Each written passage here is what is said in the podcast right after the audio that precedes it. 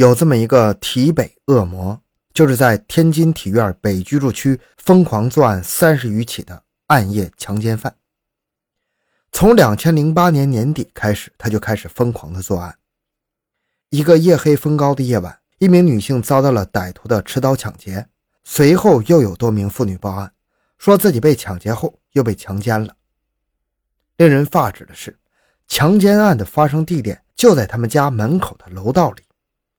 天津人都知道，体院北居住区那是天津比较老的社区了，那里居民是比较固定的，社区比起其他地区还是相对安全的。可是就在这样一个地方，竟然连续发生了多起同样的案件，就不得不令人感到愤怒了。这些女性都有共同的特征，就是晚上回家晚，独自一个人走夜路。也就是说，这个罪犯肯定是在街上尾随妇女，跟踪到没有人的楼道里就实施了。抢劫、强奸，这个案子破起来其实非常简单，有几个原因。第一，这个罪犯作案猖狂，非常频繁，在没有线索的情况下，蹲堵是一种比较有效的手段。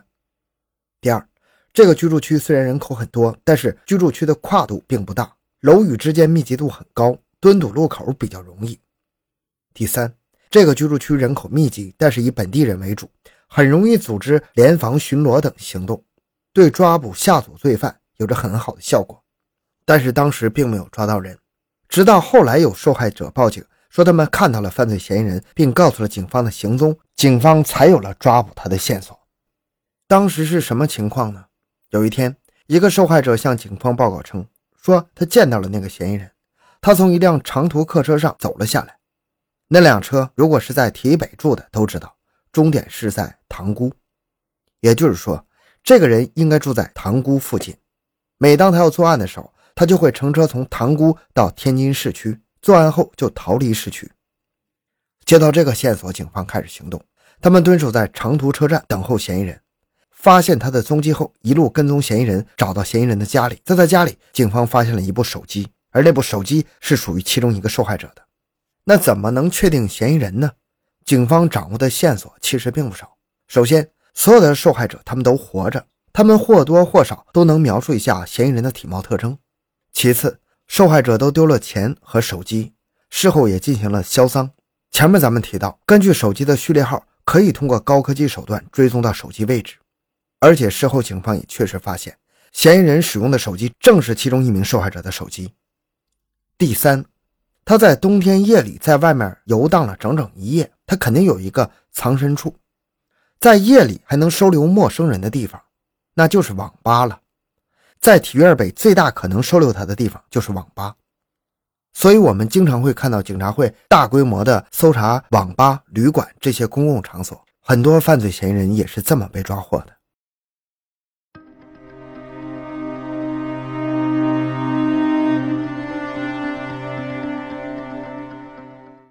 下面这个案子就比较严重了，出人命了。话说，警方接到群众报案，说是在一处空房里面发现了一具死尸，尸体衣衫不整，头部已经被人用钝器砸烂，尸体还遭过强奸，身上财物已经被抢走了。根据现场情况来看，凶手是个没有组织能力的罪犯，因为作案现场异常凌乱，留下了大量的线索。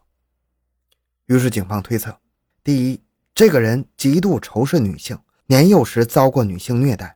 因为他与普通的奸杀案不同，没有采用饿死受害人的方法，就是用手勒死的，而是用钝器砸烂他的头。第二，这个人有过前科，敢于对陌生女性下手，显示出了他对事成有很大的把握，说明他之前已经犯过了此类的案子，而且很可能已经杀过人了。第三，这个人在现场留下了大量的线索，比如脚印、精液、指纹等等，说明他没有反侦查能力。此人在本地很可能是个人尽皆知的恶霸。第四，这个人在白天作案，作案地点荒僻，说明他没有正式工作。于是，警方在周边地区进行了大力排查，排查对象主要是低收入者、有过盗窃、抢劫前科的人以及性犯罪者。但是，当时周边的男性没有人符合以上特点，而有的人虽然符合呢，但是没有作案时间，比对 DNA 也没有吻合的情况。这样问题就来了，案发地点不是个很大的地方，所有符合特征的男人都查了个遍，没有任何结果。那难道警方推测错了吗？案件调查陷入了僵局。但是就在这个时候，警方突然又发现了一条线索。他们在调查中发现，死者的手机被抢走之后，竟然没有关机，甚至还拨打出一个电话。警方急忙联系移动，查找那名接电话的人，并通过他找到了犯罪嫌疑人。然后，警方开始对这名嫌疑人进行围捕，最后将其捉拿归案。而罪犯对自己犯过的罪知无不言，言无不尽，供述起罪行来竟然行云流水，就连警察都纳闷这个案子怎么这么容易就破了呢？虽然有这样的疑问，但是警方在对比 DNA 之后，发现这个人就是奸杀案的凶手啊！甚至在警察没有问的时候，他还供认了自己之前的十几起强奸案。还包括了六起凶杀，事实摆在面前，就连经验最老道的刑警都觉得不可思议。因为这个人看上去只是个流浪汉而已，他蓬头垢面，以窝棚为家，平日里畏畏缩缩，眼神里就透露着无能。虽然人们一眼就能看出他低智商，但是无法看到他的凶狠。他完全不像那种穷凶极恶的流窜犯。那这个人杀人动机是什么呢？他就是杀人为乐。当警察听说他之前做下的几个案子之后，都震惊了。他第一次杀人是为了强奸，抢劫是顺手的事儿。两千零四年，他被释放出狱，好逸恶劳的他开始就是乞讨为生。在一片空地上，他搭了一个窝棚，就作为他的基地，在那里混吃等死。有一天，他看一个女人从窝棚旁边经过，临时起意把那个女子按到了窝棚旁边的水洼地里，把她呛晕之后，拖到自己窝棚里强奸。强奸之后，他先是掐死了受害者，然后把他的身上的财物搜刮一空，最后在窝棚旁边刨了个坑，把尸体掩埋了。半年之后，又在同一片空地上，他把两个到这玩的女孩同时打晕，拖进窝棚里强奸杀害。埋掉被害人后，他竟然还经常蹲在埋尸体的地方抽烟，回味当时的情景。可见他对被害人一点悔意没有，也没有任何常人应该有的恐惧心理。由于受害者都是外地人，而且都是单身女性，所以等家属发现联系不上的时候，也无法赶到当地报案。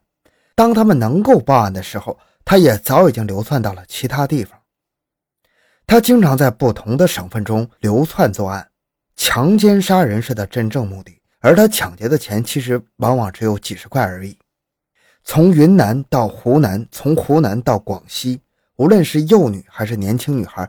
无论是中年妇女还是老年妇女，都是他下手对象。他甚至在白天也敢作案，作案时全无顾忌。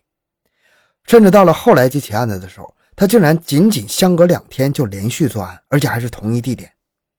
后来他甚至都懒得杀人了，直接把人打晕之后就强奸抢劫。他从未想过隐藏自己的行踪，也没有毁灭任何证据。杀的人多了，警察又没抓住他，他就明白了。由于受害者都是外地人，所以可能那些受害者家属没有报案。就算是报案，因为他是流窜犯，警察很难抓住他。还有，警察对流窜作案人员其实是很敏感的，但是没有想到这个案子的嫌疑人是一个看起来像白痴一样的流浪汉，而且他之前有过案底，在监狱里待过很久，心理素质很好。警察就算是盘问他，他也能沉着应对。于是，在这个思维指导下，他竟然不再杀人了。其实这是一个很奇怪的现象，因为一般的连环杀手在杀人之后，手段会越来越凶残，杀人的数量越来越多，他反而倒无所谓了。这变相说明他对之前的事情已经是抱着无所谓的态度了，在潜意识当中他已经不想活了。他后来供认，他当时只想一件事，就是。在被追捕的过程中，与警察激烈搏斗，同归于尽。后来发生了意外，那个女人被他打晕之后，在他实施强奸的过程中突然惊醒，他怕女人呼救，于是抡起铁棍砸烂了那个女人的头。他抢走手机之后，用手机打了个电话，于是警察就顺利的抓到了他。由于警方动作迅速，也没给他搏斗的机会。那这个罪犯这么扭曲的灵魂到底是怎么产生的呢？他到底经历了什么样的童年呢？他从小就失去了母亲，在他的童年是他的父亲把他养大的。在他母亲死去后不久，他父亲就娶了个后妈。他在幼年的时候经常吃不饱穿不暖，还经常遭受毒打。在他年幼的时候就已经想过杀人了，他想杀掉的就是他后妈。在他与后妈的一次冲突中，他甚至已经拿起了菜刀，但是被周围的人拦下了。后来他父亲死了，他就成了流浪汉，整天与社会闲散人员、其他的流浪汉、小偷、强盗混在一起，是非观越来越扭曲了。在他的心中，没有人类应该有的一切情感。所以警察问他：“你之前杀人的行为感到过后悔吗？”他说：“不后悔，那是他们的命运。”